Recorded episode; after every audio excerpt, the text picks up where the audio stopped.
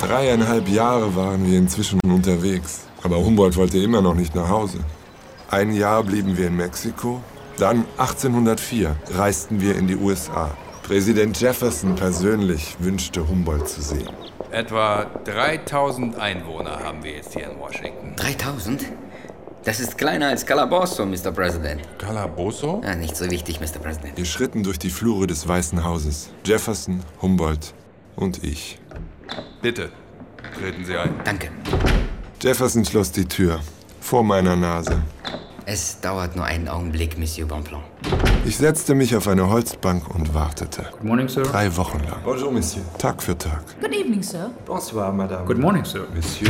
Good afternoon, sir. Bonsoir, Madame. Good afternoon, sir. Good night. Good night. Good night. Good morning, sir. Morning, sir. Morning, sir. Good afternoon. Good night. Good night. Good night. Good night. Ich fühlte mich, als wäre ich eins mit der Tapete geworden. Das muss ein komisches Gefühl sein. Allerdings. Erst Ende Juni 1804 ging unser Schiff von Philadelphia nach Europa. Wir hatten 30 Kisten dabei, randvoll mit Gesteinsproben, Erzen, Muscheln. Dazu über 6000 Pflanzen und ich weiß nicht wie viele Bücher voller Notizen und Aufzeichnungen. Und dann kamen sie endlich nach Paris. Ein großartiger Empfang, oder? Eine Entschädigung für die vielen Strapazen. Nun, die gesamte Pariser Akademie des Sciences hatte sich versammelt. Und alles, was in Paris zu jener Zeit Rang und Namen hatte, selbst Napoleon. Ein riesiger Festakt. Monsieur Humboldt, alles wartet. Wo bleiben Sie? Sofort, Monsieur Delambre. Wir sind gleich soweit. Oh, beeilen Sie sich. Aimé, bevor wir uns feiern lassen, nehmen wir noch einen von diesem Cognac Fien Champagne und genießen unseren Triumph. Es ist unser Moment, Aimé. Aimé? Ich stand vor einem großen Spiegel und schaute, was aus mir geworden war. Sie sind schön genug, Citillon. Keine Sorge. Wir sind ein Traumpaar. Für wahr. Er stellte sich neben mich und strahlte mich an.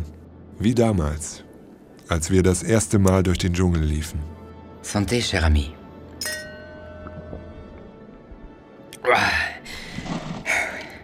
Und jetzt los.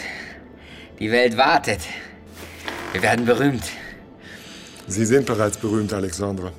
Und Sie auch. Nein, ich bin es nicht. Und werde es auch niemals sein. Emmy, was reden Sie? Und ich will es auch nicht. Es ist nicht meine Welt. Citillon, wir sind am Ziel. Wofür die ganzen Strapazen? Um jetzt wegzulaufen? Seien Sie vernünftig. Wir treten jetzt gemeinsam durch diese Tür und... Und? Citillon, das... Ich brauche Sie. Sie brauchen das Publikum, Alexander. Ich brauche die Blumen. Bonne Chance, Alexander von Humboldt. Emé! Emé, so warte!